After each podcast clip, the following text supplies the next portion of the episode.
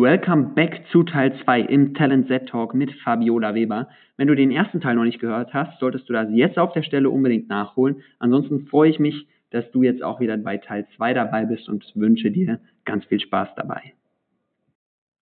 Hallo und herzlich willkommen zum Marketing Deep Dive Podcast. Hier erfährst du Tipps, Tricks, News und Strategien von erfolgreichen, praxiserfahrenen Marketern und Brandexperten, die dein Marketing und Branding auf das nächste Level heben. Wir begrüßen unseren Host Sven Öchler. Mhm. Wie sollte man damit umgehen? Augen zu und durch, ja. Aber in der Hinsicht muss ich sagen, sind wir, glaube ich, etwas verweichlicht. Ja? Wir wollen das nicht mehr. Wir wollen, dass alles Spaß macht und Work-Life-Balance und ja. alles ist toll. Ja? ja, ich kann da nur aus, aus meiner Sicht jetzt als junger Unternehmensgründer sprechen. Es ist halt auch immer einfacher, auf Ressourcen zurückzugreifen, die für wenig Geld genau das können, worauf ich keine Lust habe. Ja. Ich, kann, ich kann für sehr, sehr wenig Geld mir irgendwie Grafiken von einem Inder machen lassen. Äh, ich kann für sehr, sehr wenig Geld eine App in der Ukraine programmieren lassen. Ich kann für sehr wenig Geld meine Buchhaltung äh, nach Polen outsourcen oder an irgendeinen digitalen Nomaden auf Bali. Und äh, dann muss ich einfach die Dinge nicht mehr machen, auf die ich keine Lust habe, sondern kann mich darauf fokussieren, was, was mich weiterbringt und was mir Spaß macht. Aber gerade dadurch, dass alles digitalisiert wird, ja, und wir in Industry 4.0 stecken und äh, alles immer weiter automated wird, verlieren wir damit auch ein, eine große Chance und eine große Knowledge Base. Weil dadurch, dass wir das Wissen nicht haben, sind wir jetzt, ich sage jetzt mal nicht Teil der traditionell elitären Gruppe. Wir verstehen einfach nicht mehr, was abgeht im Klartext. Und das wird noch ein ganz schönes Problem, weil im Endeffekt regiert das irgendwie die Welt. Ja? Weil alles wird automated. Ja? Ähm, es gibt so einen Grundsatz, der sagt, everything that can be digitized will be digitized. Mhm. Und genauso wird es auch kommen. Nur wir verstehen dann gar nicht mehr, was tatsächlich passiert und haben dadurch dann auch selber keine Kontrolle mehr darüber und sind viel mehr angewiesen auf die Leute, die sie eben haben. Nur das sind wir dann nicht. Und ich glaube, das ist eine Position, der sich viele noch gar nicht bewusst sind in der Gesellschaft. Wer sind dann die Leute, die die Kontrolle haben? Die Leute, die verstehen, was passiert. die Leute, die eben Technologien kontrollieren können. Okay, Und, also IT-Fachkräfte. Ja, durchaus. IT-Fachkräfte in wichtigen Positionen der großen Unternehmen. Äh, darauf würde ich mich jetzt nicht beziehen, weil man kann auch äh, leider Gottes große, hohe Positionen erreichen, ohne dass man wirklich besonders viel weiß. Ja, ja das, das, das stimmt, klar. Aber ähm, das, wenn man eine IT-Fachkraft ist, die viel weiß und die die Kriterien hat, die du genannt hast. Ja, genau. Im Endeffekt, Wissen ist Macht. Das war immer so und wird auch immer so sein. Früher waren es die Naturwissenschaften, ja, und es waren nur, ich sage jetzt mal, the noble men, die irgendwie sich mit Wissenschaft beschäftigt haben. Ja. Und jetzt ist es das Gleiche nur mit IT. Aber muss man das Wissen wirklich in seinem Kopf haben oder reicht das nicht, wenn man das Wissen in seiner Hosentasche oder am Armband trägt? Ich glaube, das ist eine Grundsatzdiskussion, die unsere komplette Generation beschäftigt. Und ähm, ja, die auch eine gute Frage für das Bildungssystem ist. Muss man wirklich noch alles wissen oder reicht es nicht, es dabei zu haben? Ich glaube, es ist schwierig zu unterscheiden und ich maße mir auch nicht an, es zu können, zu unterscheiden, welches Wissen man jetzt wirklich im Kopf haben sollte. Mhm. Aber je genauer ich darüber nachdenke, desto mehr ängstigt es mich, sage ich mal, wie viel Technologie ich im Alltag benutze, die ich gar nicht verstehe. Mhm. Verstehst du die Blockchain? Ja, das wäre auch schade, wenn ich, ne? Yeah. Wenn ich ein Blockchain-basiertes Unternehmen gründen möchte. Äh, du hast ja gesagt, dass du es noch mit einigen Freunden machst. Ich, ich verstehe es zum Beispiel überhaupt nicht. Ich habe mir ein Buch dazu gekauft, äh, irgendwie die Grundlagen der Blockchain, aber ich bin, ich bin so low level in diesem ganzen IT-Thema, dass ich nicht mal die Grundlagen der Blockchain, das Buch verstehe. Also, im Endeffekt ist das Tolle an einer Blockchain, wenn ich den Exkurs hier gerade machen darf, ja, dass man wirklich literally eine Chain of Blocks hat und jeder Block hat nicht nur Transaction, Daten und Zeitstempel und quasi den eigenen Hash mit dem Identifikationscode, nenne ich ihn einfach mal, sondern auch dem von dem Block davor. Und das macht es so sicher daran, weil es ist viel aufwendiger, eine komplette Blockchain zu versuchen zu manipulieren. Ja? Einfach weil es so dezentralisiert ist und weil jeder Block ineinander greift und ich müsste danach alle Blöcke ändern. Ja, aber was ich, genau was ich daran nicht verstehe, ist, was ist dieser Block? Ich kann diesen Block nicht greifen. Weißt du, was ich meine? glaube nicht. Also du, du, sagst, dass mehrere Blöcke aneinander äh, gereiht werden und so weiter, aber was ist der Block? Ist das irgendwas Physisches? Ist das eine Datenbank? Ist das, was ist das? Im Endeffekt ist das, was man ja nutzt, Cryptography. Also mhm. im Endeffekt ist das alles ja Coding. Es ist nicht so, als ob jetzt irgendwo eine Reihe an Blöcken steht, sondern es ist einfach ineinandergreifendes Coding. Das ist zumindest mein Verständnis davon. Also es sind verschiedene, verschiedene Codes, die aneinandergereiht werden und ein, ein so einen Code von äh, ein so einen Code nennt man Block und dann werden immer verschiedene Blöcke, verschiedene Codes aneinandergereiht. Ehrlich gesagt bin ich mir damit nicht sicher genug. Okay, weil das, das ist die Frage, das ist die Frage, die, die bei mir dann immer, wo ich dann nicht mehr weiterkomme. Ich habe da auch schon viel recherchiert, aber ich finde nicht die Definition des Blocks der Blockchain. Ich verstehe, dass da verschiedene Blocks aneinandergereiht werden und so, ja, alles, alles klar, aber das Fundament, so, was, was ist dieser Block? Das habe ich nicht kapiert. Was eine Chain ist, ist alles klar. das ist ja schon mal schön. Ich muss wirklich sagen, ich habe mir nie gezielt die Frage gestellt, was genau der Block ist. Ich würde sagen, das ist sehr viel offensichtlicher, wenn ich jetzt gleich wieder in meine Notizen schaue.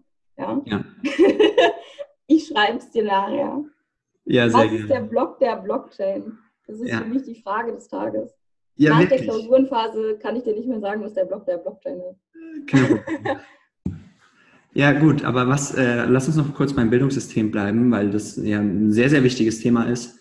Ähm, du hast ja auch vorhin am Anfang schon gesagt, dass äh, Mediennutzung äh, gelehrt werden sollte. Wie stellst du dir das vor? Sollte es ein Fach geben, äh, so, Social Media oder ist ja egal, wie man es nennt. Sollte es ein Fach geben in der Schule, wo Schüler lernen, wie sie mit den neuen Medien umgehen? Also ich glaube, ehrlich gesagt, dass es schon ein bisschen zu spät ist, ähm, weil tatsächlich Schüler, wenn sie in die Schule kommen, denen muss man nicht erklären, wie, wie öffne ich den Browser. Ja. ja? Sondern ja, ich denke, es geht eher darum, praktische Anwendungen in irgendwelchen Kontexten zu machen. Also tatsächlich mhm. Laptops oder iPads oder so anzuwenden mhm. im Unterricht. Ich denke, das hilft viel mehr, als sich mit Schülern dahinzusetzen und zu sagen, wir machen jetzt was mit Computern, sondern zu versuchen, das einzubinden. Mhm. Und das ist eine große Challenge. Deshalb denke ich, dass die Fächer, in denen, das, in denen man das versucht oder die Stunden dann mehr Zeit kosten werden und dass man das dann einplanen müsste im Gegenzug aber mhm. nicht, dass man ein Fach einführen sollte. Ja, so wie Snapchat mit der Augmented Reality Funktion. Hast du das mitbekommen? Nein, ehrlich gesagt nicht. Snapchat hat einen Augmented Reality Filter gebaut, äh, mit dem du deine Mathe-Funktionen scannen kannst und dann wird dir die Lösung angezeigt. Ah, ja, das gab es, also, glaube ich, schon als Hausaufgaben-App oder so. Ja, das, das hat Snapchat gekauft. Das war vorher irgendwas anderes. Ah, okay. Genau. Aber ich bin der Meinung, ja, also me mega geil, wenn es das vor fünf Jahren gegeben hätte, hätte ich im Mathe-Abi auch besser abgeschnitten. ähm, ich bin der Meinung, dass es in so zwei Extreme gehen sollte, weil ich auch der Meinung bin wie du, wir müssen immer noch fähig sein, selbst zu denken und selbst uns Wissen anzueignen. Ähm, aber andererseits sollten wir auch in der Lage sein, äh, mit Technologien, mit neuen Medien ähm, umgehen zu können dass man in der Schule wirklich so soziale Medien, Handy, Smartphone und so mal komplett wegsperrt und einfach mal 120 Minuten oder so nur äh, Stift und Papier hat und Aufgaben runterrechnen muss oder Diktate schreiben muss oder was auch immer, je nachdem in welchem Fach halt, wo man mal nicht äh, an sein Handy gehen darf, um zu recherchieren oder wo man mal nicht in sein Handy gehen darf, um das Wort auf Englisch zu übersetzen oder sowas, sondern wirklich nur eigenes Gehirn aber dann auch andersrum, dass man mal wirklich Fächer hat, so wie du es gesagt hast, oder, oder Unterrichtssequenzen hat, wo man dann wirklich sein Handy proaktiv nutzt, um damit Anwendungsfälle zu lösen. Und damit ist jetzt nicht gemeint, äh, in dict.cc oder in die Pons-App zu gehen und das Wort auf Englisch zu setzen, sondern wirklich, dass man das so integriert, wie man es halt, äh, soweit es halt geht, dass man da wirklich konkrete Anwendungsfälle mit löst. Weil ich glaube, so dieses, dieses, wie es aktuell ist, so die Lehrer sagen, ja, du darfst dein Handy mal rausholen und was damit machen, das ist Kacke. Ja, das bringt doch keinem was. Nichts. Und ich meine, heutzutage hängen die meisten Schüler während des Unterrichts ja trotzdem auf dem Handy. Ja, ja definitiv. Ich glaube, das, was da fehlt, ist ähm, Anerkennung dafür, dass das Handy viele Möglichkeiten hat. Ja, und viele Möglichkeiten bietet. Aber ja, also ich finde, dein, dein, das Trade-off, das du beschrieben hast, dass man beides braucht, ist ein wirklich guter Gedanke. Nur man muss sich als Schüler halt dann auch dran halten. Und ich glaube, das ist das größte Problem. Ja, weil genauso wie du meintest, ja, dann wärst du auch besser im Mathe-Abi gewesen. Ja, ich meine, du hättest ja auch einfach 200 Stunden länger hinsetzen können und selbst rechnen. Ja, ja that's true. Hatte ich aber keine Lust drauf. ja, eben, das war kein Infotainment. Ja, ja. das war nur Info. Ja, das stimmt. Ähm, gut, Bildungssystem äh, können, wir, können wir einen Haken dran machen. Erstmal, ähm, was hast du zum, zum Rentensystem zu sagen? Also ich meine, dass es vorne und hinten nicht hinkommen wird, ist ja eigentlich allen bekannt. Ja? Ähm, weil dadurch, dass unsere Generation die größere, ältere Generation finanzieren soll, haben wir einfach ein Geldproblem. Ja? Weil der demografische Wandel ist real und wir sind eine umgedrehte Pyramide, was Bevölkerungswachstum angeht. Äh, und ich denke, dass das Rentensystem einfach deshalb auf Dauer nicht funktionieren wird. Und es ist ein unglaublich schwieriges Thema zu versuchen, so einen Generationenvertrag zu lösen. Weil wo höre ich denn auf, dass irgendjemand irgendjemand anders finanziert und nichts zurückbekommt? Das geht ja nicht. Ja. ja. Aber so wie ich dich jetzt in einer halben Stunde kennengelernt habe, hast du dir da schon intensiv Gedanken über eine Lösung gemacht. ähm, die geht aber, ich sage jetzt mal, über das Rentensystem hinaus. Man müsste den Staat generell eher führen wie ein Unternehmen, als, als ob man ein Budget hat, das man einfach verbrennen kann, meiner Ansicht nach. Ja, natürlich ist da eine gesellschaftliche Verantwortung, die werde ich auch nicht aberkennen oder sonst was. Darum geht es nicht, das möchte ich hier nochmal betonen. Es geht einfach nur um das reine Finanzmanagement, weil im Endeffekt ist es ja in Deutschland, zumindest von dem, was ich mitbekomme und von meinem Erlebnis mit Deutschland so, ja, es wird Geld überall hingeschossen und dann stellen wir fest, oh je, es fehlt Geld. Dabei fehlt kein Geld, wir haben es einfach nur schlecht verteilt. Ja, und Budgetierungen generell machen häufig keinen Sinn. Und es ist alles nicht auf Effizienz gespurt. Und mhm. das ist das Problem, würde ich sagen, weil man könnte durchaus den Haushalt restrukturieren und dann Geld finden. Okay, Geld finden ist jetzt eine blöde Formulierung, aber Geld äh, so budgetieren, dass man im Endeffekt die letzten Zahler, ähm, die quasi die letzte Generation, wenn ich jetzt eine Grenze ziehen würde, ähm, finanzieren, dass die ihr Geld quasi aus irgendeiner anderen Quelle bekommen, aber nicht aus neuen Menschen, die finanzieren. Und dann könnte man das Problem lösen. Dann müsste man nur ein neues Rentensystem generell bauen. Mhm. Warum bekommen wir es zumindest nicht mit, dass genau solche Gedankenspiele in der Politik stattfinden? Einerseits ist das ähm, oft der Approach, dass immer noch ja, die Jugend nichts mit Politik zu tun hat. Ja, ähm, ich würde sagen, das ist immer noch so, sieht man ja auch in der ganzen Debatte mit äh, ja, Greta und Streiken und Umweltbewusstsein. Ähm, ich meine, wir haben ja Quellen, uns einzubringen. Es gibt ja viele Jugendparteigruppen. Ich glaube, oft ist es mittlerweile aber ein Problem der Identifikation mit den Parteien, mhm. dass wir uns deshalb gar nicht einbringen wollen. Und ich denke, dass der Informationsaustausch sonst so schlecht ist, weil der eben eigentlich nur über so Outlets wie die Tagesschau oder traditionelle Zeitungen geht. Ja. ja. Ja, und, und die wenigen Outlets, die es in dem Bereich gibt, die funktionieren sehr, sehr gut. Ne? Wie beispielsweise äh, Jung und Naiv. Kennst du das? Ja. ja. Ich habe schon von gehört, ja. Es ist ein äh, YouTube-Kanal ähm, über Politik. Also es ist so ein junger Journalist, äh, der sich selbstständig gemacht hat und ähm, viele der, der Skandale mit irgendwelchen komischen Presseantworten basieren auf seinen sehr kritischen und polarisierenden Fragestellungen. Ah, okay. Also so detailliert war ich da tatsächlich nicht darüber informiert. Nee, ist ja nicht schlimm, aber äh, wenn, wenn dich das interessiert, dann kannst du Jung und Naiv einfach mal anschauen und äh, da gibt es immer ganz coole, ähm, ganz coole Videos. Auf, auf, auf jeden Fall. Genau. Ähm, aber ja gut, dass, also das Geld vorne und hinten fehlt, das ist uns bewusst und ähm, die Idee, die du gesagt hast, also dass man das unter, äh, dass man den Staat eher wie ein Unternehmen führen sollte und dass man auch mal flexibler ist, was die oder nicht ganz so konservativ ist, was die Budgetverteilung angeht, da bin ich vollkommen bei dir. Aber wie können wir, wie kannst du, wie kann ich darauf Einfluss haben, dass das auch wirklich passiert? Weil es ist, äh, es dauert, es dauert alles so lange in der Politik und es wird nicht so ähm, weit vorausgeschaut, meiner, von meinem Gefühl nach. Also es wird immer so, es werden die Symptome behandelt, aber nicht wirklich die Ursachen. Wie können wir als junge Menschen dafür sorgen, dass das Ganze mal ein bisschen schneller geht, weil auch da wieder, man muss es führen wie ein Unternehmen. Als großes Unternehmen bist du heute nicht mehr erfolgreich, wenn du drei Jahre lang brauchst, um dir ein Instagram-Profil einzurichten. Ja, absolut. Äh, man muss Prozesse schnell umsetzen. Ja?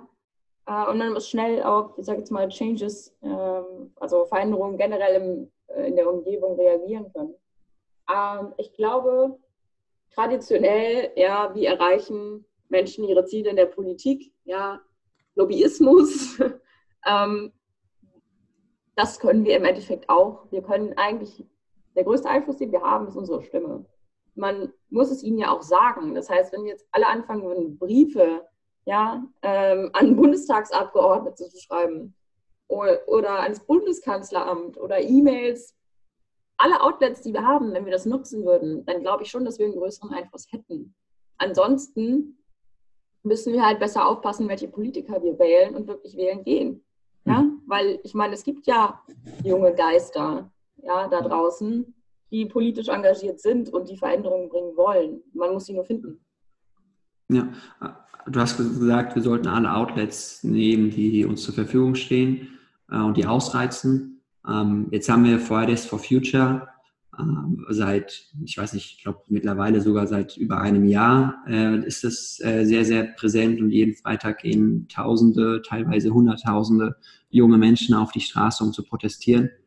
Aber was hat sich dabei schon getan? Was hat es bisher verändert?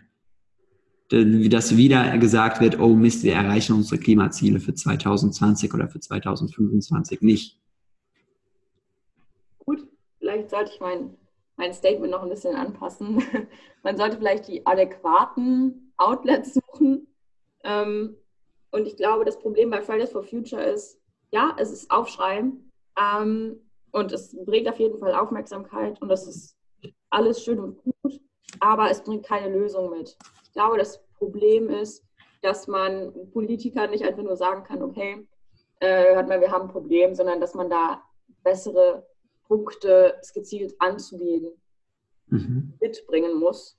Und ich glaube, das Problem an der Klimadebatte ist vor allen Dingen auch, wir sind ja gar nicht die Problemzonen. Wir sind, Deutschland ist ja auch zum Beispiel gar nicht der Hauptenergiekonsument der Welt. Mhm. Ja, es, es geht meiner Meinung nach auch vielmehr darum, tatsächlich Weltpolitiker wirklich dazu zu bringen, was zu verändern und nicht, dass zum Beispiel Trump dann wieder aus dem Paris Agreement rausgeht ja, und es hält sich eh keiner dran.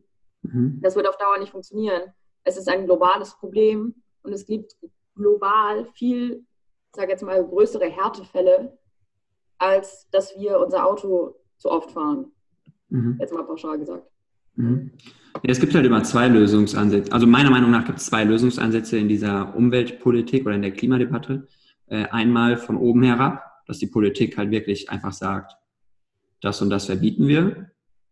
Plastiktüten werden verboten, einmal Einwegplastik wird verboten, äh, Dieselfahrzeuge werden verboten und so weiter. Da ist aber extrem wichtig, dass diese äh, Lösungen, diese Reglementierung der Politik halt auch wirklich auf wissenschaftlichen äh, Ergebnissen äh, aufgebaut werden und nicht auf Lobby, Lobbyismus.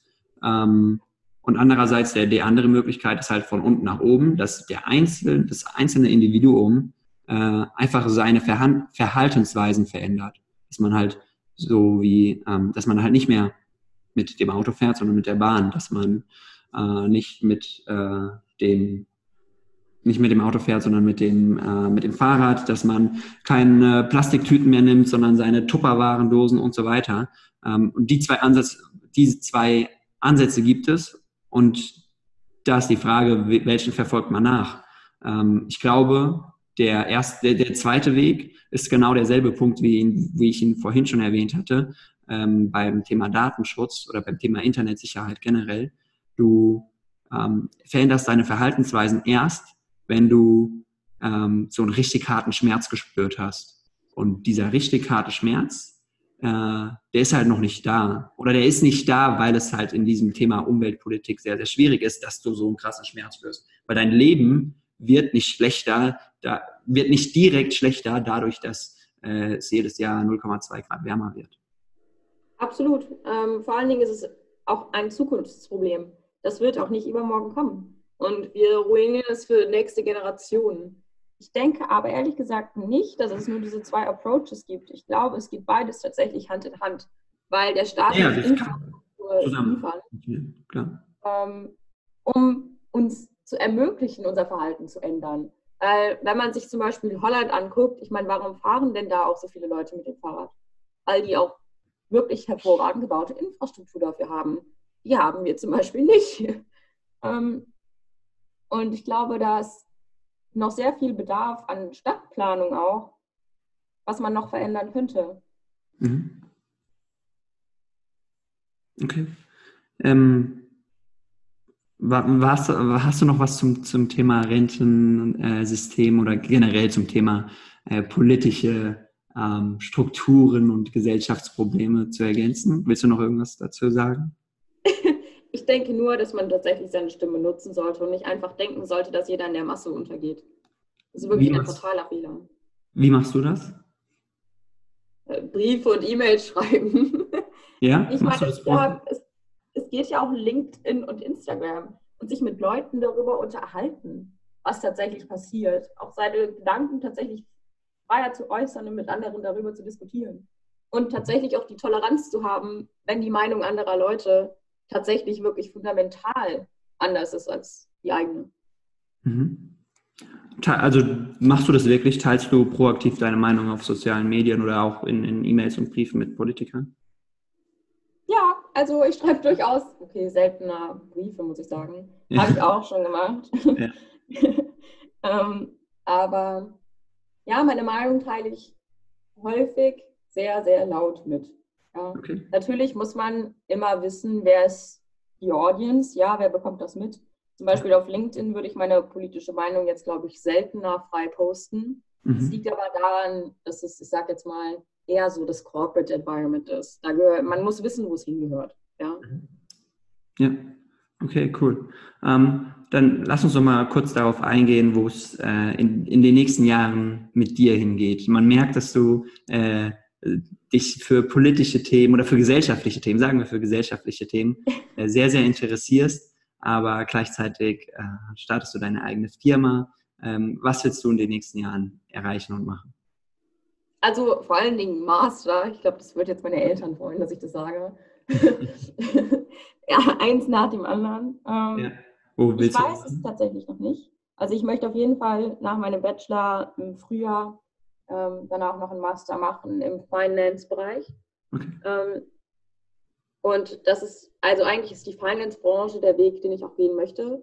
Mhm. Äh, spezifisch so im Manufacturing-Bereich, äh, einfach weil ich da eine Leidenschaft für habe. Und ja, ansonsten bin ich noch sehr weltoffen, weil ich habe aufgehört, ähm, sage jetzt mal, mir Limits zu setzen oder mir Pläne zu machen, wie genau es abzulaufen hat, für manche Leute funktioniert es wirklich gut zu sagen, ich habe ein Ziel und genau einen Weg, der dahin führt.